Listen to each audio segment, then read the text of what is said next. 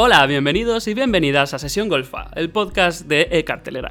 Soy Javier P. Martín. Hoy estoy encantado de estar aquí grabando este programa porque volvemos al plató del que nos hemos ausentado en las últimas sesiones golfas que grabé desde Tudela. Y también porque vuelven las palomitas después de un tiempo. Como sabéis, he creado este podcast, entre otras cosas, para comer palomitas. Mi invitado de hoy es uno de esos secundarios robaescenas del cine español. Pero él ha sido como un ninja con su carrera. Ha ido como de cuclillas, pasito a pasito, y antes de que nos hayamos dado cuenta, se ha convertido en una de esas caras más estables de la industria. En poco más de una década ha participado en comedias taquilleras como Perdiendo el Norte, Cuerpo de élite y Es por tu bien, que lo convertían en un actor de los famosos, de los que la gente reconoce por la calle, mientras que ponía su nombre y su apoyo a pequeñas joyas contemporáneas como Barcelona Noche de Invierno, Requisitos para ser una persona normal, El Rey Tuerto, No sé decir adiós o Las Distancias. Digo todas ellas porque, en mi falsamente humilde opinión, son peliculones. Hoy viene a presentar quizás su papel protagonista más lustroso hasta el momento, Reyes de la Noche, la fantástica serie de Movistar Plus que se inspira en la guerra radiofónica entre José María García y José Ramón de la Morena. Ahí recrea una rivalidad icónica en el periodismo deportivo español, mientras se marca un pulso interpretativo con Javier Gutiérrez. ¿Quién ganará? ¿Quedarán en empate? ¿O será quizá fuera de juego? ¿Qué demonios es fuera de juego? Obviamente yo no lo sé. Quizá Miki Esparvé, mi invitado de hoy, lo sepa y me lo pueda explicar. Esto es Sesión Golfa. Comenzamos. No, porque lo estoy haciendo yo solo. Normalmente solo hacemos vídeo. Vale. Con, con micros más de, más de vídeo. Vale, vale, vale. Y nada, Miki Esparvé, ya estamos en Sesión Golfa. ¿Qué tal? Bienvenido a esta Sesión Golfa por la tarde. No son las 12, pero bueno. Nada, hombre. Madre mía, estoy viendo que van a volver las sesiones Golfa pronto. O sea, podrían volver en realidad. Yo creo que sí, que podrían Ya, volver, claro que sí. o sea, ya- Yo soy muy fan de la golfa y soy muy fan de la matinal. De la matinal. Sí. Fíjate que hay una facción del cine español que sé que va a los Renoir a la primera del viernes por la tarde. Yo tanto no, no te Almodóvar sabría, es- pero a veces... es esa. Ah, sí, ¿eh? Sí. Yo, Sí, sí. en los Verdi también hacen matinales, ¿eh? Sí, sí, sí, sí. Y yo he ido... Sí, he ido bastantes matinales. Mira, la última que recuerdo así sonada fue Blade Runner. Recuerdo que me la tomé, me, me tomé un café y me la... 2040 y no Sí, la, no la, la nueva, no, la nueva. Eh, nueva. Como ves, tienes palomitas por si quieres hacer uso de ellas. Maravilla. Yo he de decir. Fíjate que hay muchos invitados que no cogen, sobre todo actrices. Las actrices, Vale. las actrices no cogen palomitas. Pero Álvaro Cervantes, por ejemplo, se hinchó a palomitas, se las comió todas. Y de hecho, había muchas veces que no se le entendía porque estaba con las palomitas. ¿Son dulces o saladas? Esa es la pregunta. Son eh, saladas con mantequilla. Yo he de decir que qué me, he puesto, me he puesto un poco a plan porque, porque madre mía, y no voy a coger hoy, pero huelen... ¿Estamos grabando vídeo? Pregunto. Sí. Vídeo, ¿eh? Sí, También. en- esa es tu cámara, si quieres decir chicos. Chicas. Está muy rica. Sí, están buenísimas. Eh, ¿Te gustan las palomitas en el cine? Me gustan. mm, incluso hubo una época que vivía muy cerca de un cine y a veces para ver según qué peli en casa bajaba por palomitas y me las comía en casa viendo la peli. Qué que eso es ya eh, nivel pro, ¿no? No te Hombre, nada. es- sí, hombre, lo ideal es estar en sala grande, pero si de pronto vas a ver una peli que ya no está en cines, era un gran plan.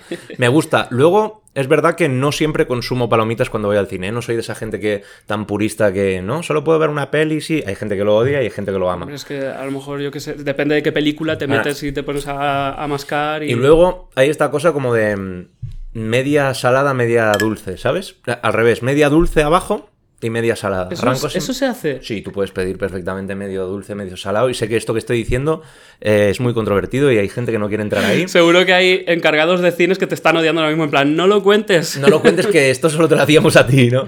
No, no, sí, sí, se puede hacer. Se puede hacer y es guay porque cuando... Es verdad que si no estás muy acostumbrado a comer palomitas, si lo haces, yo que sé, una vez cada X, eh, te acabas como un poco empachando. Ya, dices, uff, ya no quiero más, pero luego, sorpresa, debajo hay una cosa nueva, dulzón. Y te pones... Esto me interesa mucho. ¿Te pones primero las saladas y luego las dulces o al revés? Saladas Ah, claro, arriba, como postre. Claro, dulces abajo. Maravilla. Bueno, los yankees se, se echan un montón de cosas, gominolas, Sí, tal. Yo ahí no entro, ¿eh? Pero...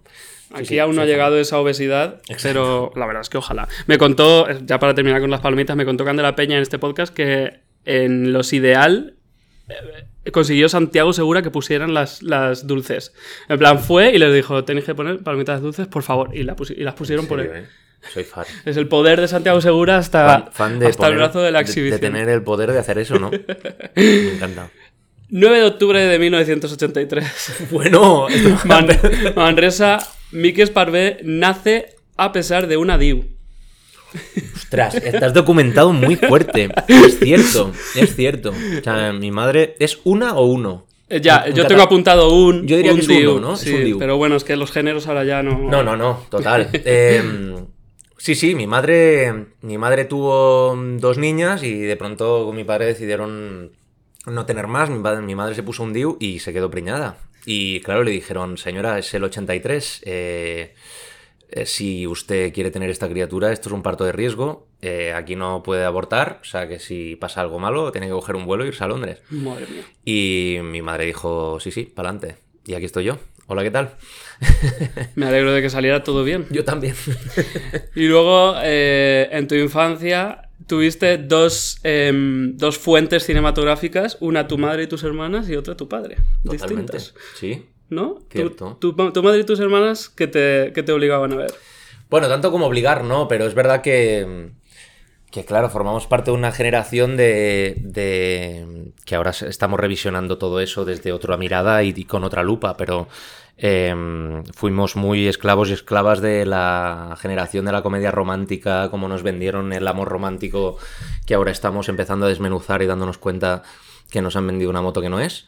Pues eh, justo en ese periodo sí, en casa éramos muy fans del género. A mí el género en sí me gusta, ¿eh? Incluso me gusta, me gusta mucho em, el, el nuevo relato, por ejemplo, de la comedia romántica actual, ¿no? Por ejemplo, me lo pasé increíblemente bien eh, viendo cómo retrataba el género, aunque sea solo uno de los géneros que se trata en la peli, pero en una joven prometedora, ¿no? Eh, que de pronto hay ese cacho en medio que dices, me están vendiendo esto, pero claro, hay una mirada y hay una parodia detrás. No, y además está construida de forma perfecta, como un reloj. En plan, es una comedia romántica perfecta para que después te duela más Totalmente. la hostia. Sí, pero igualmente, insisto, hay, hay una mirada y hay una especie, y se cuestiona el género de alguna manera, eso me parece súper interesante. Pero bueno, a lo que te contaba, que sí, eh, consumimos mucha comedia romántica. Y por otro lado también, sí, mi padre igual no era tan fan del género. Mi padre eh, llegó a hacer eh, mucho a- animación. Mi padre es dibujante y pintor. Y hubo una época que hizo animación. De hecho, tuvo un cortometraje de animación que ganó muchos premios que se llamaba Incubo Rosa. Y, y él hizo sus pinitos en el mundo del cine, la verdad. Y también rodó algunos, co- algunos cortometrajes en 8 milímetros y, y estuvo en algunos festivales como director. ¿Y Eh, por ahí pudo venirte a ti el, el interés? No lo sé. No lo sé. No, no, no lo creo. O sea, igual sí en, hay esta cosa de herencia artística en la familia. Quizás sí, ¿no? Mi bisabuelo era pianista eh, y compositor. Igual por ahí, pero, pero tal y como yo me he dedicado a eso, ¿no? A ser actor, en, en mi familia nunca ha habido nadie que se dedicara a esto. Sí hemos sido mucho, muy faranduleros, siempre, en algún aspecto u otro, y hemos sido muy de la guasa y de la diversión en general, en ambas familias, por parte de mi padre y por parte de mi madre, pero nadie se había dedicado a esto directamente. Algo que me suelen contar los actores es, es- es que de pequeños eran un poco los payasos de, de Sí. la familia. ¿Tú, lo sí. eras también? Totalmente. O sea, yo era. Yo era de hacer las funciones de fin de curso, de, de vamos a ver a Miki a esto y a lo otro, y luego en las cenas de Navidad de subirme a la silla, como algunos lo hacían un poco forzados, yo lo hacía encantado de la vida, ¿sabes? Ese es el tema. ¿Y era por llamar la atención o porque te gustaba ponerte ahí?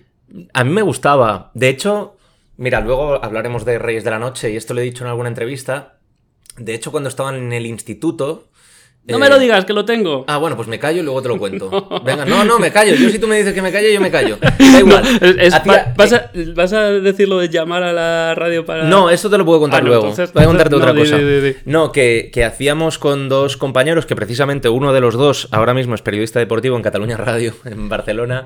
eh, hacíamos una sección muy chiquitina en la SER, eh, en un programa de mediodías que había en la SER en, en mi ciudad, en Manresa. Y nos dejaban como eso, 10 minutos, nos lo tomábamos como si tuviésemos un programa en prime time, o sea, íbamos a tope, ¿no? Y hacíamos imitaciones y hacíamos como, era una cápsula así como de humor, que yo creo que, que nos dejaban allí, encendían los micros y se iban a tomar un café y volvían. O sea, nadie nos escuchaba, aparte de nuestros padres. Pero fue una experiencia maravillosa, sí. Que luego seguiste en un piloto que hiciste en la COPE, ¿no?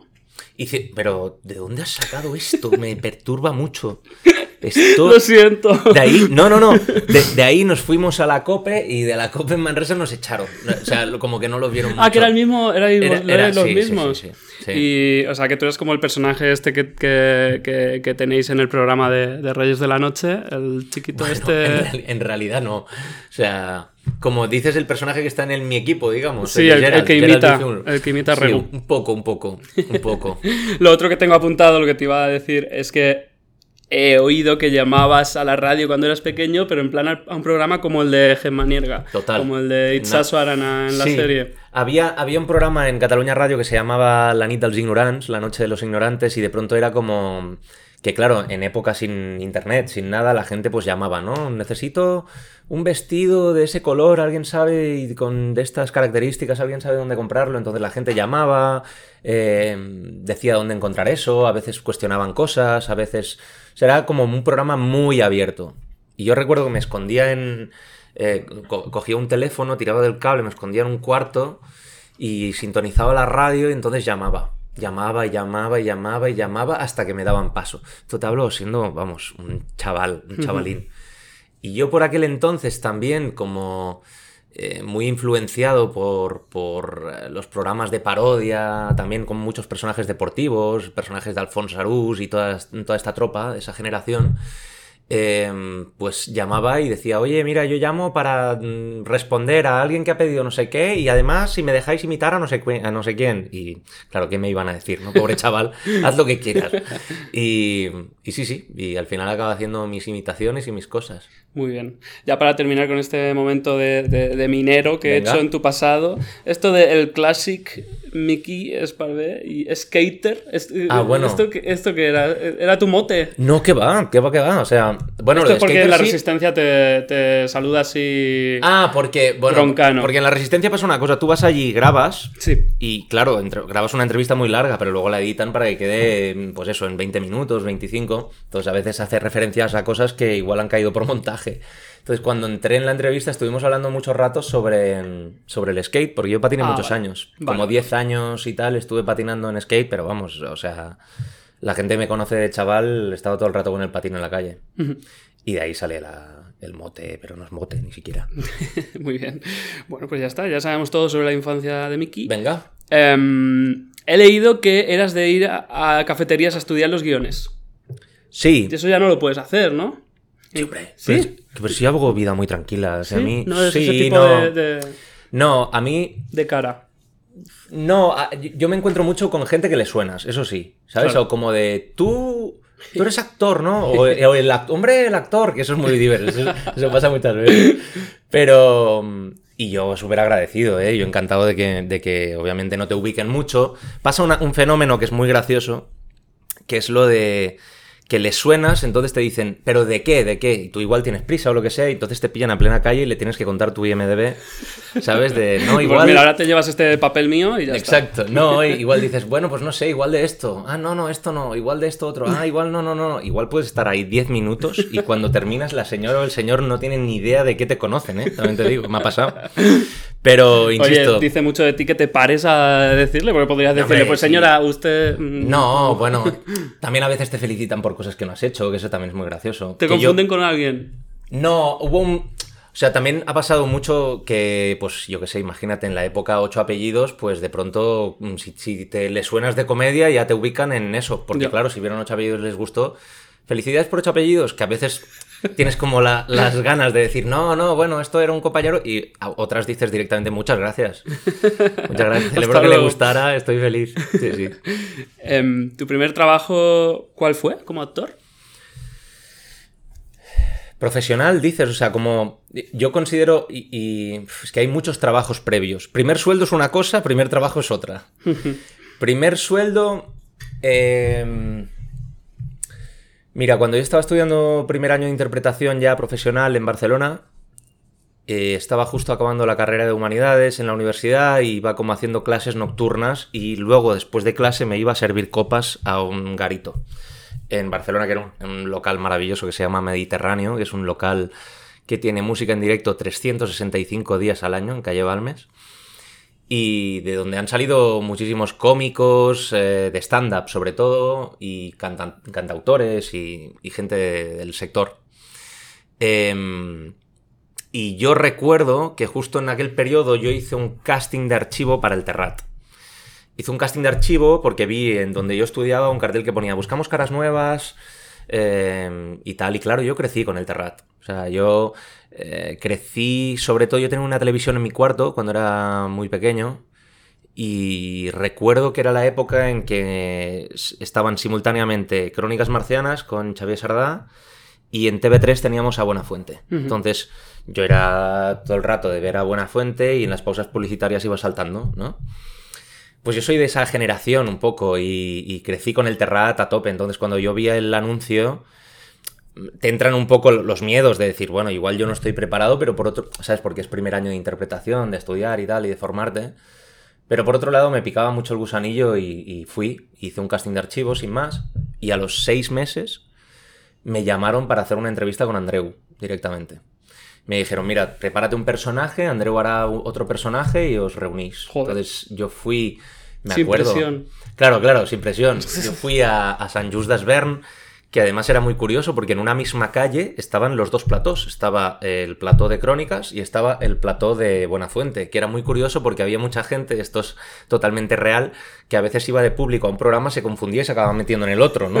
Y, y al revés. Pues justo en ese periodo me, me convocaron a un hotel frente a Buenafuente, al otro lado de la calle, y entré, y lo que tú decías, impresión, ¿no? Como de pronto gente con la que has crecido y tal. Pero recuerdo que había, hubo mucha sintonía con el equipo, luego eh, conocí a gente allí que, con la que luego trabajé, a Xavier Casado, por ejemplo, que era guionista y productor del Terrat, que le tengo muchísimo cariño, a Sergio Millán, que es el hermano de Santi Millán, que es cámara y con el que también trabajé mucho tiempo. Y nada, y hice la entrevista con Andreu, hubo muy buenas vibras y muy buena sintonía. Pero te habías preparado un personaje. Sí, ¿Cuál? Era un personaje, era una cosa muy estrafalaria, era como un personaje que era, es que ahora lo voy a decir, va, a- va a sonar absurdo, pero realmente lo era, pero era como un tipo que era especializado en gomas. Gomas de borrar, gomas de pollo, o sea, ¿sabes? Todo este... Ajá. Goma de pollo lo llamáis, ¿no? La goma elástica o lo- solo se llama así en Cataluña. A lo mejor yo no, yo no lo sé. No soy Bueno, da igual. yo no soy ¿Sabes las experto en gomas. Las gomas estas típicas de, de color como crema, ¿sabes? Ajá. Que hace, bueno, para sujetar cosas. Pues Sí. eso. Era una chorrada de personaje en realidad. Y recuerdo que Andreu hizo de Jesús Quintero. Y luego me entrevistó, ahora me acabo de acordar, como si yo fuese un actor que acaba de estrenar una peli que lo había petado muy fuerte y él era un periodista que no tenía ni idea de lo que yo venía a hacer y todo el rato me lo iba tumbando, tumbando, tumbando. y, y salimos de ahí con, con muy buenas sensaciones y nos entendimos muy bien. Y a la semana me llamaron para empezar en Salvados. Alucina, ¿eh? Cómo es la vida. En Salvados, porque Salvados empezaba a hacer emisión semanal. Porque Salvados empezó haciendo unos especiales, como de Salvados por la iglesia, Salvados por el fútbol, Salvados por la lotería. Y eran como especiales de dos capítulos. Y ¿Esto es lo mismo que ha acabado en la sexta ahora o no tiene nada que ver? No, o sea, Salvados empezó así en la sexta. Ajá. Salvados eran especiales de dos capítulos. O de un capítulo, sí, dos capítulos yo creo. Sí. Entonces hacían como mm, Salvados por la campaña. Empezó, que era justo en las elecciones, no me Sí. acuerdo de, de qué año fueron, pero bueno, la cuestión, que, que Évole se ponía como detrás de y había muchas cápsulas de actores infiltrados en actos públicos y cosas así. Entonces yo empecé a trabajar cuando ya empezaron con la emisión semanal, querían tener como varios actores en, ahí como en cartera a los que iban mandando como acciones de cámaras ocultas. Eso es lo primero que yo hice mm, remunerado, digamos. Pero bueno, yo te digo, yo iba a hacer una cápsula a- al mes. Entonces yo seguía sirviendo copas. Y de ahí, pues nada, fui saltando, luego eh, seguí en el Terrat en otros proyectos y de ahí también empecé a trabajar, a, a trabajar, a trabajar con Marc Rewet, que es un director con el que yo hice el Rey Tuerto luego. Tú que no sé quién es Mark Tewet. Pues eso, claro, que te has documentado. Eh, empecé a trabajar con, con Marc y demás, hice con el Pop, Pop Rapid, Rapid. Eso es. Y Ajá. de allí saltamos luego al tuerto y una cosa llevó a la otra y hasta hoy. Em, el primer trabajo así famoso tuyo diría que fue Doble Check. ¿No? Y allí empezaste con Paco Caballero, que es una... Haciendo este podcast me gusta mucho encontrar como figuras recurrentes en... con Álvaro Cervantes me pasaba de repente, que había trabajado como con, con mucha gente en muchos proyectos. Eh, ¿Cómo os conocisteis, Paco Caballero y tú? ¿El- el- ¿Os conocíais Sí, de sí, antes? sí. o- No, no, no. Mira, yo rodé una serie con el Terrat precisamente en esa época. Simultáneamente, mientras estaba haciendo Pop Rapid, rodaba una serie para Telecinco que se llamaba Palomitas. Sí. O sea, que era una serie donde también debutaba Belén Cuesta, donde había como, como un reparto muy chulo. Que no le fue muy bien, Muñoz. ¿no? No, no, pero no funcionó muy bien. También es verdad que pretendía ser una especie de, de remake zapping de Homo Zapping, pero con con series ficción. y pelis. No acabó de funcionar muy bien. Pero, pero bueno, el equipo que salió de allí era maravilloso. O sea, habían actorazos y actrizazas, pero mm, como la copa de un pino. Y justo había un tipo que se dedicaba a hacer el making of de todo eso, que a mí me hacía mucha gracia. O sea, era un chaval que iba con su cámara mini de V y se le ocurrían cosas muy locas. Y, y todo el rato, me acuerdo porque Paco eh, venía, este era Paco Caballero, Hmm. venía todo el rato y, y me decía, Miki, hoy cuando tengas un hueco, te- si quieres, tengo un teaser de una cosa que hice. Y yo pensaba, ya está aquí el, el típico personaje que te va comiendo la oreja y, y algún día vas a caer y te va a poner un tostón y vas a tener que decir que está muy bien. Y qué pereza porque te lo encuentras cada día en el trabajo. En la industria. Claro, y un día, un día accedí, un día dije, venga, va. Y me senté y me puse un teaser y dije yo, qué barbaridad, o sea, esto está muy bien rodado. Me gusta mucho el tono de este tío. Aparte ya nos entendíamos muy bien con Paco, la verdad, cuando me decía, vamos a hacer una cosa de making of, nos lo pasábamos muy bien y a veces se nos ocurrían locuras que nos parecían incluso más potentes a veces que las propias secuencias, muchas veces, ¿no? Pero eh, no digo que las secuencias estuviesen mal, sino que de pronto decías, hostia, nos hemos ido a Pekín con esta idea y me pareció muy curioso encontrar a alguien con quien confiar de, venga, va, vamos a, a muerte con esto. Y a raíz de eso, justo pegado a, lo de Palomitas, yo terminamos el proyecto y le decía a Paco, Paco, tú y yo tenemos que trabajar juntos, tenemos que trabajar juntos, tenemos que trabajar juntos. Y decía, ya, pero ¿qué hacemos? Además, los dos estábamos como. eh, Paco salía de hacer un máster en la SCAC, tampoco tenía un trabajo fijo, iba haciendo un poquito aquí, un poquito allí. Y de pronto le dije, no sé, vamos a rodar un no todo, ¿no? Que un no todo. Podemos sacar una idea rápida y nos, sacamos la espina de hacer algún cortometraje y tal que sea chulo. Y Paco era como. Paco es muy talentoso y ahora ya no tanto, pero en, en su época Ya era no muy es tan talentoso. no, ah, también, ah, ¿te imaginas? No, es muy talentoso, muchísimo. Y, y en su época era, costaba mucho tirar de él. Era como de, venga, Paco, chico, venga, vamos a hacer esto, vamos a hacer esto. Él no lo veía nunca claro. Ajá. Hasta que un día de pronto me llama y me dice, Miki, tengo, lo tengo. Lo tengo y lo tenemos que rodar ya, porque si no, lo va a hacer alguien. Y efectivamente, esto era doble check, que era justo cuando WhatsApp sacó las dos em, Vs verdes para confirmar que el otro había recibido un mensaje. Él estaba en una mesa tomando unas cervezas con unos colegas y de pronto llegó uno súper indignado del rollo de, tío, te escribí ayer, hizo doble check, tío, no me dijiste nada. Y el otro, tío, que no lo he visto, qué tal, que no sé qué. Y justo cogió esa escena y dijo, voy a hacer de ahí lo que a mí se me da bien y me gusta, que es estas tramas como de comedia romántica. Eh, y de, ahí- salió un cortometraje que fue una barbaridad. O sea, realmente me pasó esto, que yo en Madrid, en Cataluña había trabajado más, eh, como te decía, en Pop Rapid y demás. No sé si ya habíamos rodado Barcelona y Estiu, pero probablemente ya habíamos rodado Barcelona Noche de Verano en esa época. Pero lo primero que así la gente vio fue doble check. Y yo recuerdo, me acuerdo un- una tarde en Barajas, por ejemplo, que me, me pararon dos personas del rollo, "Oye, perdona, tú eres el doble check. Yo, yo flipaba, porque en menos de un mes tenía más de un millón de visitas, el link que habían, que habían colgado, era una locura. O sea, Yo creo que por aquel entonces estaban empezando a surgir las primeras cosas virales en internet. quizá. Totalmente. Sí. Eh, Barcelona Noche de Verano estuvo aquí Dani de la Orden y me contó que fue un rodaje de guerrilla. Total. De guerrilla. ¿Cuáles te contó? Porque tiene muchas ese rodaje, no sé si te acuerdas. Me contó que se acabó el catering y que, y que alguien iba cambiando cervezas, que por, tenías un por patrocinador. pilas y por catering, una por, locura, los, sí. por los badulaques. Luego hay 80 de- otra muy divertida que es que Dani, una de las historias pasaba en, la rodó en su casa. eh, una mesa muy grande ahí comiendo como seis personajes o así. Y había un momento en el que uno de los personajes miraba por la ventana y por racor tenía que haber lluvia ahí, ¿no? Era como que parte del presupuesto se destinó a dos escenas concretas que pasaban en exterior, pillar máquina de agua y hacer lluvia. Pero claro, las otras que pasaban en interior era como, ¿qué hacemos? Entonces a alguien se le ocurrió la, la, maravillosa idea de sacar la concha de la ducha, la concha lo llamáis, ¿no? la, alcachofa. La, alcachofa. en, Albacete, alcachofa. Pues vamos a hacer caso a Albacete. Pues eso, eh, la alcachofa y de pronto tirar como agua a la ventana, haciendo plano desde fuera al personaje mirando por la ventana, ¿no? Que como que salpicara un poco el cristal. Y, y sí, sí, lo hicieron, todo perfecto, tal, corte para cenar y cuando volvieron la casa estaba medio inundada porque no se les había, no se habían acordado de cerrar el grifo. Madre mía. De locos, de locos.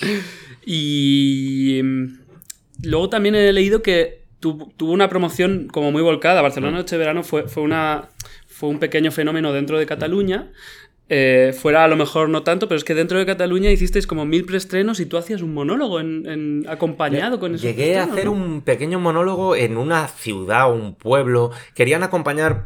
¿Sabes qué pasa? Fue un proyecto muy mágico y muy bonito y da rabia como contarlo así, pero es que es verdad. Era como. No había mucho dinero en esa peli, pero el capital fuerte que había era como de cariño, de entrega y de ilusión del equipo entero. Era gente muy joven. Yo y Bárbara Santo Cruz éramos como de los más viejos del equipo. Sí. Eh, y eso era lo bonito, que creo que la, peli tenía mucho encanto precisamente por eso, porque había una entrega brutal.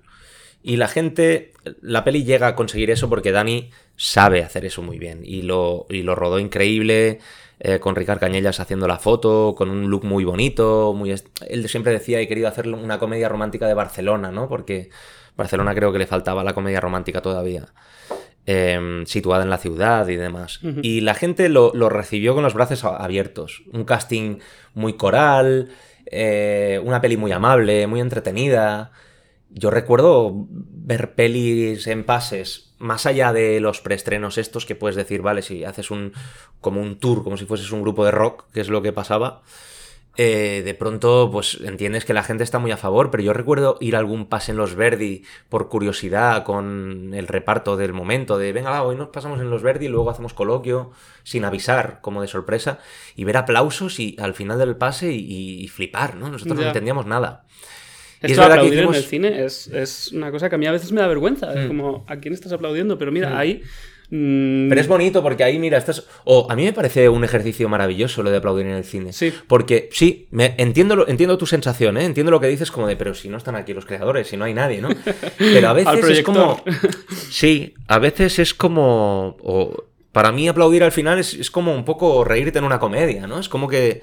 Obviamente hay algo que te, te, La comedia es un acto grupal al final, ¿no? Es como esto que se dice de por eso da tanta pena ver a ver qué pasará con las salas y, ver que se está perdiendo un poco la afluencia de público en salas, porque el cine es una experiencia colectiva. Y, gana en experiencia colectiva. Si es un thriller, si es una peli de suspense, de terror, la, situación se incrementa con cuanto más gente haya en la sala. Y, y estoy completamente convencido que hay pelis que recordamos en nuestro cerebro por la experiencia en sala, más allá de la peli en sí. ¿Me explico? Sí. Yo de las pelis, el primer recuerdo fuerte que yo tengo en un cine es con Jurassic Park. Eh, eh, yo recuerdo, yo debía tener nueve años, creo. En yo creo que sí, porque hace poco lo miré. Sí, por ahí. 8 o 94. 92 creo que es. ¿No? 90 y, 90 Por ahí. Sí, yo creo que debe ser 92. Bueno, da igual. La cuestión claro, ver el alucine de la gente eh, en una sala, compartir esa experiencia frente a eso, que por cierto la revisión hace poco y, ha envejecido bastante bien. Sí, sí, que son unos efectos de locos. Claro, porque eran pocos efectos digitales que no se usan mucho ahora. Total. Sí. Bueno, eso, sin más, que mm, iba esto por lo de Barcelona y Testiu. Fue una experiencia muy bonita, entonces, ¿qué pasa? Que la banda sonora se hizo expresamente por Joan Dausà, que también era uno de los, actores de la peli, hizo una banda sonora ah, específicamente para la peli. Entonces, él, en todos los bolos que hacíamos presentando la peli, previamente tocaba la banda sonora con un piano de cola. Entonces, hubo como un par de bolos a los que él no podía ir, entonces, para ofrecer algo más extra, pues decidimos cómo hacer un monologuito, un, un poquito de show así previo. Muy bien. Así es como se consiguen esos pequeños fenómenos, claro. Es decir, que me has hecho cambiar la opinión sobre el, sobre el, El sobre aplauso. aplauso. Eh, Ahora lo veo como esa experiencia de comunidad que tiene que Total. ser la- el, el cine. Eh, después tengo apuntado Pop Rapid, que es tu primer trabajo con Mark la- y, esta, y esta compañía en la que estáis, Elaine Hernández y Betsy Turnez. Eh, sí, había toda una tropa ese- ahí. fue donde os conocisteis y ahí fue donde surgió... al- Bueno, no- nos conocimos un poco antes. Había, él hacía como una serie de ficción que era similar a una especie de The Office versión eh, en una ONG en el barrio de Gracia en Barcelona. Eran capítulos como de cinco minutos, eran increíblemente divertidos. Y ahí estaban, pues, los que siempre trabajaban con Mark. Estaban Ana Bertrán, Francesc Farré, Alena Hernández y Betsy Túrnez. Y allí nos conocimos. Yo fui a hacer un capitular allí un día. Además era, era un show de rodaje porque había cero presupuesto, rodábamos en una calle que teníamos que parar cada dos por tres porque pasaban coches, o sea, era, era un show. Pero ahí nos conocimos, había muy buena sintonía y a raíz de eso, Mark eh, empezó como a diseñar esta serie para TV3. que Era una serie muy chula sobre... Los protas eran dos tíos que querían hacer como una especie de grupo de pop, pero con canciones express de 20 segundos Ajá. y no le salía bien. O sea, era todo el rato, iban todo el rato a caballo, ¿no? Entre eso y sumarse un, pro- un poco a la ola de, de la modernez, ¿no? Del mundo hipster y demás. Y nunca llegaban, nunca llegaban. Entonces yo hacía como el camarero de- del bar que más frecuentaban. Y era muy innovadora la serie en parte porque eh, era una serie que, que tiraba de referentes como Flight of the Concords o, o los Jovas, ¿no? Que era, ahora no, no me acuerdo cómo se llamaba, The Young Ones, se llamaba la, la- la serie en título original, una serie británica maravillosa, que tenía incluso como actuaciones en directo, o sea, era muy innovadora por eso. Imagínate una serie en la que de pronto en medio del capítulo te ponen una actuación de, pues en ese caso, Love of Lesbian o, ¿sabes? O la banda municipal del Polo Norte o grupos así que formaban parte de, de esa industria, del mundo hipster, igual si quieres, pero, pero que era un guiño muy bonito dentro de la ficción. Era muy innovadora en ese aspecto y la gente que la siguió en su día eh, La es muy fan. con cariño. Sí. Hace Ya- ya 10 años. El otro día dijeron 10 años de eso. Me quedo estoy Sí, muy sí, viejo. sí, eh, 2011-2013, tengo aquí apuntado.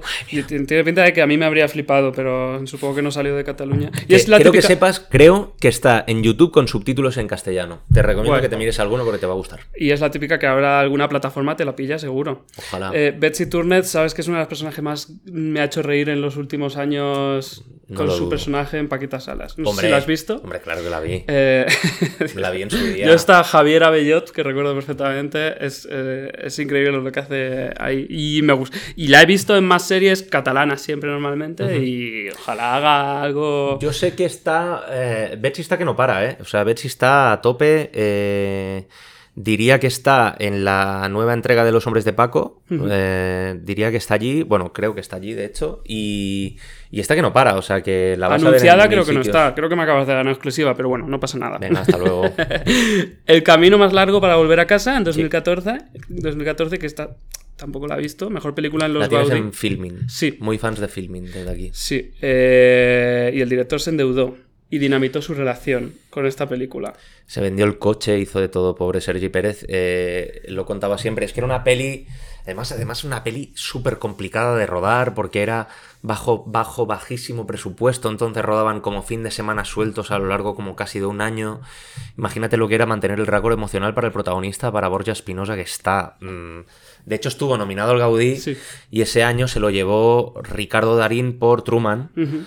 Como que se lo llevó todo ese año, pero vamos, eh, Borja estaba a la altura de, los mejores trabajos de ese año.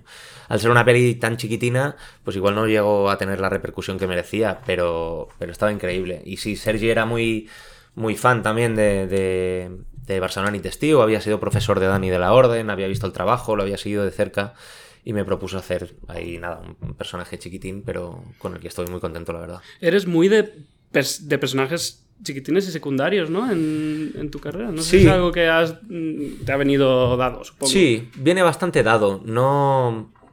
Ta- también es verdad que la, la- las prioridades para escoger un personaje u otro, con, a medida que vas teniendo más experiencia, cambian. Por ejemplo, ahora eh, la prioridad que tengo por encima de todo, eh, me da igual si el personaje es muy grande, es muy pequeño, lo que pretendo es que el personaje tenga arco, o sea, que tenga un arco marcado. Al principio, cuando arrancas una carrera, eh, se produce un efecto que quien esté empezando lo sabrá, que es que es un círculo vicioso. Es como no te dan una oportunidad o llegas a castings, llegas a la última fase del casting y muchas veces no te cogen porque no eres una cara conocida y piensas, ya, pero es que esto es un pez que se muerde la cola, si no me das una oportunidad nunca llegaré, llegaré a, ¿no? a que suena mi cara por ahí. Em, y entiendo ¿eh? que, es, que esto funciona así, que la industria funciona así, que al final, obviamente, la gente también quiere garantías a la hora de trabajar y que cuando tengas un producto, pues que pueda tener cierta visibilidad y que al gran público le suene. ¿eh? No, me estoy metiendo con la industria, ni mucho menos. Yo no he creado las normas, son así. Pero también es verdad que creo que pocos actores, pocos actores venden entradas ahora mismo. Sí, ese es otro debate. ¿eh? Eso es otro debate. Quiero decir, sí, porque hay ejemplos que luego se pueden desmontar y es muy relativo. No existe una fórmula, nunca ha existido. Si alguien la tuviera, eh, todo el mundo la estaría siguiendo. Y estamos totalmente expuestos a, ir probando y cosas funcionarán más, cosas funcionan menos. Sí me gusta ver, por ejemplo, castings como este, como el de Reyes de la Noche, que luego hablaremos de él, que puedes tener caras como que te suenen más, pero también hay una gran apuesta por caras desconocidas. Eso me gusta mucho, porque es complicado eh, dar con productos que den todo el rato primeras oportunidades y en este caso es un gran ejemplo de eso, ¿no? Hay gente ahí que, que igual conoces menos o que ni siquiera conoces y que están a un grandísimo nivel y eso es una apuesta obviamente por parte de Ana y Patty de Velocasting que son maravillosas, pero más allá de esto también por una apuesta de la plataforma, de, dirección, de producción, de todo el mundo, ¿eh? Em, y ahí también es verdad que lo que te decía, que es verdad que he hecho muchos personajes secundarios, también porque ha, visto, ha habido muchos proyectos. Al principio, quieres también. Eh, al principio ni siquiera puedes eh, escoger demasiado. Quiero decir, al principio lo que quieres es hacer, ¿no? Y, que te den la oportunidad de hacer. Y, agradecidísimo. Y estoy agradecidísimo de las primeras oportunidades que me dieron en la industria. ¿eh? Pero quiero decir, luego, por ejemplo, también te riges y, sigo rigiéndome por eso. por proyectos en los que quieres estar o proyectos que consumirías como espectador. Igual estoy también en esta fase de, mi carrera y de mi vida, ¿no? Que, afortunadamente todo, todo, lo que tengo a la vista es como proyectos que me, que me apetecen muchísimo y que se vean porque yo los vería. Y no digo que no que siempre vaya a ser así, ni que siempre lo haya hecho así, porque para nada, pero eh, son muchos motivos los que se esconden detrás de escoger un proyecto. A veces puede ser pues, porque te apetece trabajar con cierta gente, a veces puede ser eh, porque ese género todavía no lo has tocado. Hay mil, mil, mil motivos. Y, y nada, pues estoy, como te decía, agradecidísimo. Es como lo de, muchas veces me preguntan, Lo de, has hecho más comedia, pero ¿en qué te sientes más cómodo? ¿no? La eterna pregunta. Em, yo amo la comedia, la adoro. Haré comedia toda la vida si, si puedo pero sin embargo no soy nada conformista como actor, no me gusta quedarme en un lugar y explotar única y exclusivamente ese lugar porque me aburro.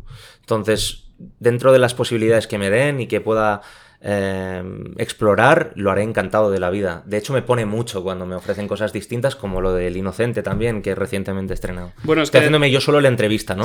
Como voy saltando de un tema al otro, si te quieres ir, pues nada, amigos, amigas.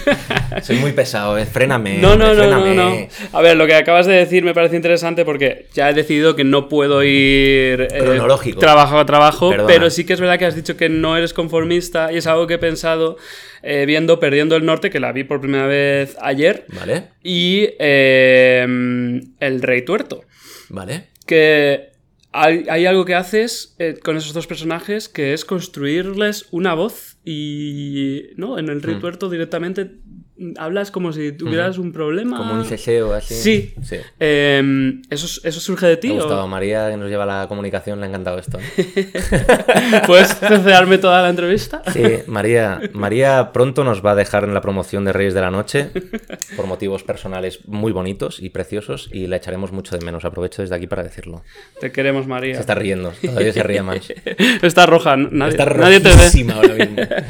Eh, bueno, esto, la composición, dices. ¿Qué te te llama la atención? Que es como... Surge en, en- en- en Perdiendo el Norte, también tienes como una risa concreta que, que a lo mejor pues, los demás no están haciendo. Julián López es- está haciendo otra cosa y tú... mm, ¿Surge de ti? O te- o- Mira, en, en los dos casos son eh, propuestas que me hacen los directores de me gustaría explorar hacia esa vía, ¿no? Me gustaría...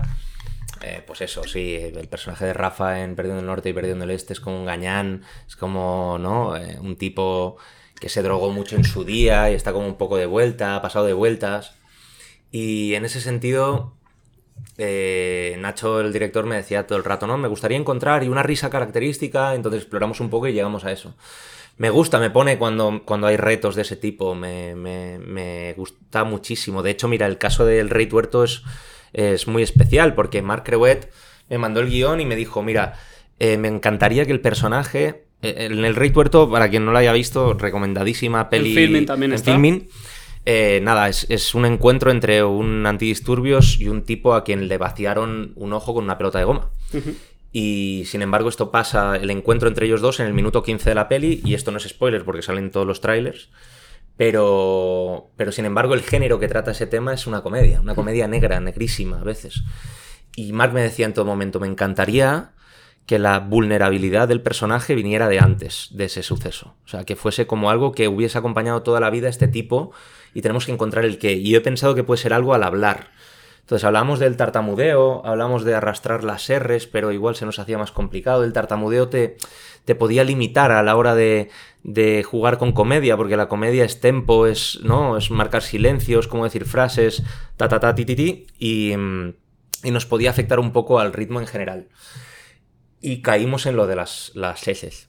Y, y empezamos con una... El Rey Tuerto es una adaptación a cine de una obra de teatro, entonces estuvimos como dos años y medio entre Madrid, Barcelona, Bolos. Algo que me parece muy interesante con eso es que supongo que la hicisteis tanto en catalán como en castellano y eh, en filming vi que la película está en los dos idiomas. ¿Esto es normal? No, para nada. De ¿Rodasteis la película? O sea, de ¿qué las hacíais? cosas más salvajes que hemos hecho en la vida. Tres tomas en catalán, tres tomas en castellano. Tal cual lo dices. O sea, eran tres tomas en castellano, dos, tres tomas en catalán. Esto en todas las secuencias de la peli, una peli que se rodó en 17 días. Eh, una Pero bueno, iba rodada por el teatro, supongo. Sí, nosotros estábamos acostumbrados, llevábamos un ritmo espectacular que era como hacer eh, viernes función en, me lo invento, en Vila de Cans, sábado en Logroño, domingo en Badalona, ¿sabes? Entonces hacíamos catalán, castellano, catalán, castellano, catalán, catalán, ¿sabes? Una cosa rara. De hecho, pasó una cosa que no sé si volveré a hacer en la vida, espero que sí, pero que eh, pasó una cosa súper bonita que nos reunimos con el equipo entero de todos los departamentos la semana antes de empezar la peli y les dijimos, os vamos a hacer la peli para que veáis lo que vais a rodar. Y les, eh, nos juntamos como en una sala y tal, les hicimos la, la función de teatro entera. Les dijimos, esto es lo que vamos a rodar. Y fue muy bonito porque la gente salió de ahí muy motivada. Fue como de, ostras, qué chulo contar esta historia, Claro. ¿no? Desde aquí. Es como ver un ensayo general, pero muy, muy pro. Total. Eh, bueno, vamos a ir yendo a Reyes de la Noche y dejarme mil cosas, pero sí que quiero comentar tu Double Feature. Ah, perdona, una cosa que se me ha escapado antes, con lo del inocente que lo he apuntado pero no lo he cerrado. Ah, Em, te iba a decir que he empezado El Inocente, pero he visto solo dos capítulos. pues ahí aún, no, yo aún no has salido. Ah, no pasa nada. Pero mira, cuando llegues, lo bueno de del inocente en esto que decíamos de la caracterización y de personajes como de, de composición em, en nuestra industria muchas veces lo que pasa es que em, te ofrecen lugares en los que ya te han visto, ¿no? De pronto, pues es normal. Si yo estoy generando un producto y veo que a ti se te da bien hacer una cosa o que sales airoso de, de tal interpretación y me encaja en algún perfil de personaje que yo tengo, igual te lo van a ofrecer directamente, ¿no? Y no digo yo que todos los personajes que yo haya hecho en mi filmografía estén súper alejados unos de otros, ni mucho menos. A veces tienes la suerte de que te dan cosas como que a nivel creativo puedes explorar más, irte más lejos, y otras que te quedan más cerca, y no por ello tienen que ser mejores o peores, sino que son distintas. Todos los personajes tienen algo de ti, todos, todos, todos. Pero, claro, como te decía, investigar y ir un poco lejos, y en este caso en El Inocente, el personaje que interpreto es un personaje muy oscuro, un personaje mm, muy poco amable, que es un terreno en el que yo igual me han visto más. eh, como de caer bien, como de, ¿no? Como buena onda. Este es un tipo que o sea, es un, es un tirano, o sea, realmente. Y llegar allí fue un regalo, o sea, fue un regalo por parte de Uri Paulo que confió. Eh, Uri también, obviamente, al principio le chocó porque yo también le dije, eh, me ofreció un personaje y de pronto fue como, eh, precisamente lo que decíamos antes, le dije, oye Uri, si buscamos un personaje que sea más pequeño, pero que tenga un arco, que tenga un perfil como más peculiar en el que podamos crear algo chulo. Y ahí surgió la posibilidad, me dijo, vale, vamos a hacer una prueba para que lo vea también la plataforma, para que lo vea yo, lo vea la directora de casting, Irene Roque, maravillosa también, y, y de pronto fue como, venga, lo probamos. Probamos la prueba, todo el mundo estuvo de acuerdo y hubo como un consenso que permitió también poder explorar esos lugares, pero vamos, no me cansaré de agradecérselo porque también este tipo de apuestas permiten que salgas de tu zona de confort o de mm, trabajos en los que ya sabes que más o menos te sabes desenvolver, ¿no? Eh, bueno, estoy deseando ver ese- esa Ya construcción. verás, a ver qué tal. Es una serie loquísima. O sea, Es dos- muy loca, es muy loca. Es muy loca. Eh, quería comentar esa double feature que tienes rodada en Berlín. Esta, perdiendo, Es fuerte, ¿eh? Perdiendo el norte. Sí. Y eh, Las Distancias, que es una película fantástica. Mm, las, norte la rodaste en Berlín. Sí, Sí. no toda íntegra, se rodó muchísimo en Madrid, interiores en Madrid y los exteriores en, en Berlín. Las distancias me llama la atención que tú eres más una ausencia que una presencia, en realidad. Que mm, ahí también tiene que ser difícil para ti como actor es buscar ese arco, supongo. Sí, fue súper bonito, eh, por ejemplo, en las distancias, eh, trabajar un personaje que Elena tenía clarísimo. Elena, la directora, tenía clarísimo, clarísimo cómo era, cómo dejaba de ser, cuáles eran las fisuras, que es un personaje que se cuenta más con los silencios y la ausencia que con la presencia y con las palabras, ¿no? Y también es una oportunidad de poder contar un personaje desde otro lugar, alejado a lo que me habían permitido hasta la fecha. Eh, con un reparto maravilloso donde No era amable porque en, ese- en esa película nadie es amable. no. No, y que todo el mundo tiene dobleces en esa peli. Sí, eh, es dura, es dura. Totalmente. Y lo entendía muy bien. eh, el personaje representaba a mucha gente de mi generación con la que yo podía empatizar muchísimo. Por lo tanto, eh, meterme en el lado como más oscuro de, ese tipo de Alex era como para mí fácil de empatizar. Se rodó íntegra esta, en este caso en Berlín, cosa que nos ayudó muchísimo a contextualizar. Era como que la ciudad te lleva a un lugar muy concreto, a un lugar como de cielos grises, de casas en las que el suelo eh, chirría, ¿no? Que esto pasa mucho en Madrid, pero en Barcelona, por ejemplo, eso es imposible. Bueno, imposible no, pero quiero decir que aquí es más habitual en, en pisitos del centro y tal, donde ves ese parquet como más desgastado. Esto lo tenía mucho, mucho Berlín. eh, y por otro lado, también el, eh, la, la posibilidad y la oportunidad de haber podido viajar todos allí. Yo rodé muy pocos días, rodé 8 o 9 días en total. Y eso era muy bonito porque ellos hacían un trabajo como de equipo, sin mí. Y cuando yo llegaba también me sentía un poco como...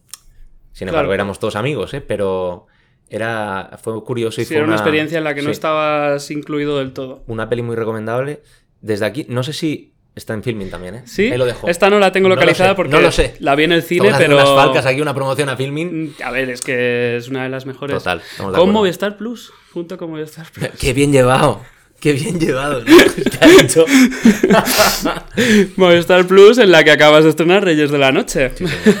¿Has visto? Yo también estoy radiofónico. No, no, total. Perfecto. Me encanta hablar de una serie sobre una- un, pro- una- un episodio de la historia radiofónica de España en un podcast que está trayendo también de nuevo este. Ahora que todo el mundo escucha podcast, ha, vuelto la radio por ahí. Por, Total. por- igual que Netflix está inventando la televisión lineal. Totalmente. Internet ha.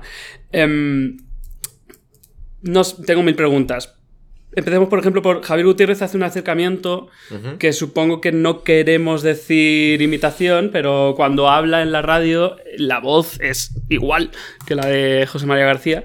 Tu personaje es más bien un compendio, un compendio de, de varios, ¿no? Sí, sí. eh, pero es que es, es evidente también. eh, nosotros nos inspiramos, nos inspiramos en esa generación y en ese periodo. Y, y por parte de Javi, el eh, referente igual en, en, ese campo y en, su perfil, digamos, obviamente te remite a García. Sin embargo, Javi siempre emplea el término aroma de y creo que, que, es muy acertada, ¿no? Que su personaje, más que una imitación, porque una imitación en realidad habríamos caído en hacer una parodia, cosa que creo que la serie no hace. O sea, la serie es una ficción a partir de.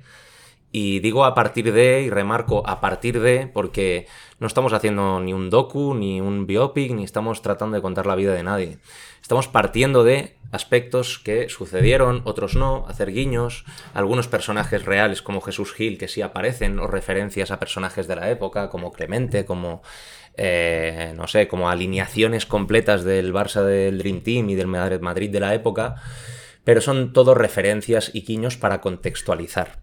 Más allá de eso, es verdad que tal y como igual es, mm, remite más al personaje de García, igual Paco el Cóndor, eh, J, más allá de la rivalidad que pudieron tener de la Morena y García en su día, yo creo que lo que nos basábamos todo el rato con Adolfo Valor y Cristóbal Algarrido, que son los showrunners y guionistas, y Adolfo también director, codirector con Carlos Terón de la serie, nos eh, basábamos mucho en, en la frustración y en las ganas y la ilusión que puede tener alguien que está empezando y que solo hemos vivido todos y es muy fácil de empatizar con eso.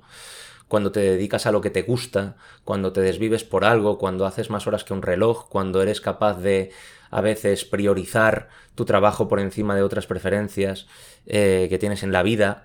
Eh, y de pronto en este caso esa generación de periodistas jóvenes que llegaban a tener eh, oportunidades eh, cómo en el caso de Jota se tuerce en un momento concreto y se pone a la altura de su rival solo para poder competir con él y poder llegar a vencerlo, ¿no? Esa es la ambición. Pero sí es verdad que, que nos basamos en... Pero tanto periodistas deportivos como, insisto, casos e historias reales, como, y esto lo he dicho muchas veces, pero con Adolfo y Cristóbal hablábamos de cuando a un actor le tumban en un casting que piensa que prácticamente le ha salido muy bien, o, a ellos cuando les tumbaban proyectos de guion o series y pelis que tenían clarísimo que eran como, ¿no? Mm, eh, los proyectos de su vida y de pronto la plataforma... ha pasado a ti? ¿De qué? ¿De castings dices? Sí, claro. Claro que sí, hombre, tú haces... Mm, ¿Sabes qué pasa? En lo nuestro, como en cualquier sector, me imagino, pero en lo nuestro hay muchas capas que tú no controlas. Tú puedes. Em, tú puedes manejar lo que tú controles. El resto muchas veces mm, es puro azar o no depende de ti. O, hay tantas. Em, hay tantas razones que trascienden que, tú no tienes ni idea que meterte ahí es mm, solo generarte dolores de cabeza. Pero tú puedes ir a un casting y hacer el casting de tu vida y que no te cojan. ¿Por qué? Pues hay mil motivos. A mí no, yo me he enterado a veces que, y esto les ha pasado a muchas actrices también, que pues que vas y como la protagonista igual es más bajita o más tal, el perfil de la pareja no lo ven, pues mm, y te tumban. Y es muy fácil llevártelo a ostras, es que no lo hice bien, a fustigarte, pero es que muchas veces las razones están muy por encima de todo eso y igual has hecho una prueba excepcional, ¿no? O a veces, pues los productores no te ven, o a veces la dirección no te ve, no pasa nada. O sea, forma parte del azar de esto. Pero es verdad que si queremos tener razones para fustigarnos y, ver el vaso siempre medio vacío, es muy fácil que caigas en eso. ¿eh? Mm. Bueno, esto puede pasar también en una entrevista de trabajo normal para las personas. Por eso te digo que es muy fácil de empatizar y que la frustración es una sensación a nivel laboral que todos hemos podido experimentar alguna vez. Y en este caso, obviamente, está muy bien contada por la rivalidad entre Paco el Cóndor y J. Montes. Em, eh, no, siguen sin haberla visto, sin haberos dicho nada. Estos José María García y José Ramón. No, sabemos si la, han, si la han visto o no la han Porque visto. Sé que, sé que a Itzaso Aranas y Gemanierga sí le. Hablaron en su día. Sí, eso sí. Qué maravilla. Sí, ¿sabes qué pasa? Que haber contactado con ellos directamente y aún así hubo, eh, creo que Javi habló con García en su día y como para tratar de reunirse antes de la serie. Eh, incluso un momento Javi me dijo, oye, podríamos quedar igual con De la Morena para cenar. Em, sí es verdad que haber quedado con ellos directamente, sí habría, y ahora lo pienso a posteriori, ¿eh? en ese momento habría accedido... Mm, si, hubiese querido dar con De la Morena, habría tenido contactos como al menos para intentarlo. Y no lo hice sinceramente porque la serie, insisto, no trataba de hacer un retrato de sus vidas. Trataba de partir de eso para contar una historia de ficción. Y eso no quita que yo me leyera Los silencios del larguero, por ejemplo, porque me interesaba mucho el mundo de un periodista deportivo y tener una crónica de un periodista deportivo en una época concreta, muy cercana a la época que estamos contando en la época, o directamente la época. Pero creo que el primer Silencios del larguero es del 95 y nosotros estamos ahí finales de los 80, primeros de los 90, pero hay algo en esos libros de, de lo que sentía él, por ejemplo, volviendo a casa. me, me interesaba la intimidad, me interesaba qué pasa más allá de lo mediático me interesaba qué les pasa a ellos cuando vuelven a casa y, se, y hay remordimientos, le dan vueltas a... se sienten mal, se sienten bien, eh, a qué se agarran. Eso me interesaba. Y creo que ese relato eh, en esos libros, por ejemplo, es muy útil para un personaje como Montes. Pero yo no me agarro a eso directamente para decir estoy contando la vida de este señor, con todo el respeto. Él tuvo su batalla en su momento y nosotros tenemos otra en la ficción. Yo una de las cosas que más he disfrutado en la serie, mm, más allá de esto para la gente que a lo mejor no la ha visto, la serie es fantástica, además seis capítulos de media hora, que, yo los tenía los seis y entraron como nada. Eh, no me gusta el deporte, no me gusta el fútbol, más allá de eso, es el, retrato de esos años 90 que ahora eh, hemos tenido en, tanto en cine y televisión como el año del descubrimiento, las niñas, Veneno, ahora han vuelto los 90 a la tele y el cine y, da gusto verlo. Además es una la ambientación está muy, muy conseguida. Sí, la verdad es que han hecho un trabajo tanto el equipo de arte como el de vestuario espectacular. Mm, ¿Qué te iba a decir? Javier Gutiérrez y tú no habéis tenido nada de. nada de. de, de, choque, de choque de. como con protagonistas, ¿no? No, para nada, para nada. De hecho, nos teníamos muchas ganas. Yo admiro muchísimo a Javi. Eh, sé que él luego también me dijo, ¿no? Ostras, pues eh, qué lástima haber coincidido tampoco, porque la peli fueron como. Ay, la peli, la serie fueron como dos bloques, dos meses de rodaje, ocho semanas. Entonces, el primer bloque, prácticamente, obviamente en el capítulo 1 estamos trabajando juntos, pero luego nos cruzamos en el 5 y ya. Entonces, Javi rodó su bloque al principio y yo después y echamos de menos cruzarnos más, la verdad, para compartir esos momentos. Nos hemos hecho mucho durante la promoción, porque en la promoción hemos estado más juntos que en el rodaje. Entonces, eh, sí, nos entendemos muy bien y, ha sido, si ya la admiraba antes, pues ahora más todavía, imagínate. Pues nada, recomendadísima. Eh, Los Reyes de la Noche, Reyes de la Noche, perdón.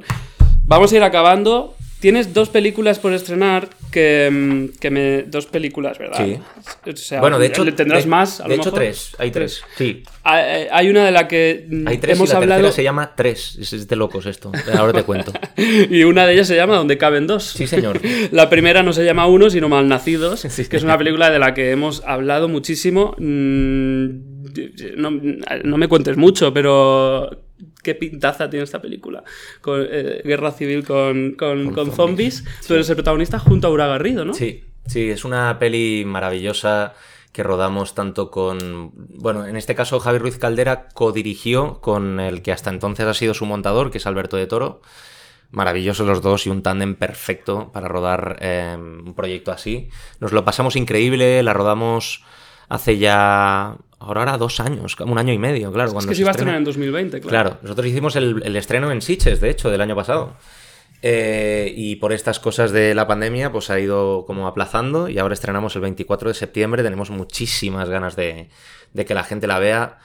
Es una aventura de esas que, que de vez en cuando nos teníamos que pellizcar y decir, hey, estamos haciendo una peli de zombies, qué locura, ¿no? Y además en un contexto de aquí y situada situada aquí y con unos personajazos increíbles, con una historia de aventuras como las que consumíamos nosotros de, pequeños. Y, que me apetece muchísimo que se estrene. Ojalá funcione porque así abriría caminos a, sí, otras cosas. Hay muchas pelis. Sí, también estoy de acuerdo. ¿eh?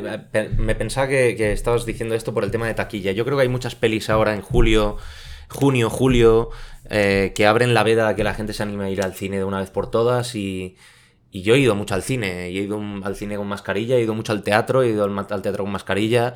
Eh, es, eh, si no, el sector más seguro, de los sectores más seguros que hay y de los que se han preocupado más de que todo estuviese impecable e impoluto, precisamente porque éramos muy conscientes de que eh, si no nos podía jugar una muy mala pasada y la gente se ha aplicado muchísimo. Eh, para que todo esté en orden, que la gente confíe y se lo pase bien, porque regresando a lo que decíamos al principio, la experiencia del cine es una experiencia grupal y, se, y tiene que ser así, debe ser así. O sea, que vamos a animarnos todos a ir al cine. Donde caben dos, dirigida por Paco Caballero, del que hablábamos antes. Eh, me he apuntado solo parte del reparto, que es, aparte de ti, Verónica Echegui, Carlos Cuevas, Álvaro Cervantes, Ana Castillo, Ernesto Alterio, Raúl Arevalo, María León, Pilar Castro, Luis Callejo, Jorge Suquet, Ricardo Gómez. Cuando se estrene esta película, se, se para la industria. En plan, ya no se hacen fiestas y premiers, que a lo mejor vuelven pronto, pero si se hace una con esta película, sería- eh, la industria al día siguiente no puede trabajar. Sería increíble, sobre todo porque es una fiesta, esta peli es una fiesta. Eh, que son pequeñas historias o... Son eh, seis historias, creo que son seis, son cinco, no sé, bueno, como seis historias que se cruzan en un club de swingers. Esa es el- la premisa. Esto es muy loco, pero mira, en esta misma entrevista cerraremos el tema que es precioso. Cuando Paco Caballero, en el rodaje de ese proyecto del Terrat, me sienta en un despacho y me pone el portátil y me pone un teaser, me pone un teaser de lo que era el germen de esta peli. Bueno, Sí, esto era el proyecto de final de máster de la SCAC de Paco Caballero en dirección. Y era una peli que se llamaba Swingers en su día. Y a raíz de esa peli, luego obviamente el guion ha dado vueltas y vueltas y vueltas. Y ocho años después o nueve años después, la peli se ha rodado. Y en ese teaser, que esto es una de las cosas bonitas, una- los protagonistas del teaser eran Luis Callejo y María Morales. Y en este caso no interpretan esa historia, porque la historia, esa historia en concreto, en la peli, creo que la interpretan Raúl Arevalo, Melina Matthews, Jorge Suquet y Verónica Chegui. Pero, sin embargo, ellos están en el reparto con una historia que para mí es mm, mucha risa. Que están Ernesto Alterio, como bien decías, Luis Callejo, Pilar Castro y la, y la propia María Morales. Es una peli, eh, insisto, es una fiesta porque uno de los valores para mí que tiene eh, mejores esta peli o que llaman más la atención es que por encima de todo es entretenimiento puro, risas, desinhibición, diversión. Era muy divertido porque es de las primeras pelis que yo rodé al salir de la cuarentena. O sea, fue a finales de año, pero después de Reyes de la Noche rodé esa peli y otra. Pero esa eh, era muy curioso, prácticamente todo pasaba en un plató. Había mucha figuración, pero toda la figuración testadísima cada día. Y era. mm, chocaba mucho porque es que la gente se estaba enrollando a tu alrededor todo el rato. ¿sabes? est- estaba pensando que no solo deberían estar te- testados de coronavirus si era un local de swingers. No, hombre, tampoco llegaba, o sea, no es una peli donde haya sexo explícito todo el rato. Pero, pero sí es verdad que, que era una. Que, que era muy curioso, chocaba mucho. Veníamos como de estar encerrados, era. Ya. eh, cada día de rodaje, pues imagínate, ¿no? Tú, tú llegas allí con tu mascarilla, tu gel, te hacen tus antígenos o tus PCRs, lo que sea. Eh, y justo mascar- motor, mascarilla fuera, acción y empieza ahí el festival, ¿no? ¿Y tu, ¿Y tu pareja en la película es Ana Castillo? Me decías Castillo, antes. Sí. Pues nada, con este círculo perfecto que hemos hecho de entrevista. Bueno, es Ana Castillo, hay más gente, ¿eh? O sea, es Ana Castillo, está Ángela Cervantes, que también está en La nuestra hermana de historia, de- la de hermana Álvaro. además de Álvaro, y, y sí, aparece más gente, que nos vamos cruzando también en nuestra historia, también se cruza Carlos Cuevas, o sea, es todo un cruce de un mogollón de personajes. Suena divertido y suena sexy, la verdad. Lo es, es- son dos, las dos cosas. Pues nada, eh, muchísimas gracias por pasarte por sesión ¿Es golf. una hora? ¿Hemos hecho una hora? Claro, una horita. Sí, sí, Madre mía. ah, ¿Tú crees que esto es- lo, lo va a ver o escuchar gente durante una hora? ¿Nos- ¿Es tan interesante lo que hemos contado? En realidad no. Hombre, yo espero que sí. Y si alguien no lo ha hecho, si que no nos lo diga. aquí, Es- sois muy valientes. Y si ha llegado hasta aquí, ponnos en Twitter eh, que, le- que- que nos pongan que. Tienen que poner. em, sí, vale, eh, justo antes de que yo estuviera aquí, ha estado Javi Giner. Ajá. ¿Vale? Si habéis visto esta entrevista o la habéis escuchado, en Twitter tenéis que citar a Javi Giner para que no entienda nada. ¿Vale? Por favor. Ese es el único mensaje que lanzamos. ¿Te parece bien o no? Sí, pero y no le digáis que habéis leído su libro. Sí, por favor. No, porque si no se crece mucho y se viene muy arriba. Eh, Javi Giner. Es triste. arroba Javi Giner, todo junto, Va a ser tristísimo cons- constatar que nadie, que nadie lo hace. hombre, no. Pero bueno, nosotros nos lo hemos pasado bien. Sí, hombre. Pues muchas gracias por Oye. pasarte por esta sesión golfa. Muchas gracias. Y deseando ver esas películas que tienes. Y el resto de capítulos de Reyes de la Noche yo los he visto, pero que, lo- que los vea la gente. Venga. Pues hasta la próxima. Un placer. Hasta la próxima. Muchas gracias. Pues hasta aquí esta sesión golfa con Miki Esparvé. Oye, qué majo. Siento que he traicionado al formato, al programa y a mis principios no cogiendo ni una sola palomita en toda esta grabación, pero es que de verdad la pandemia me está sentando fatal. Em, a mí me duele más que a vosotros. Pues nada, nada más que decir. Solo quiero acabar como José María García, me hace mucha ilusión, diciendo, aunque la voz no me va a salir, pero bueno. Buenas noches a casi todos.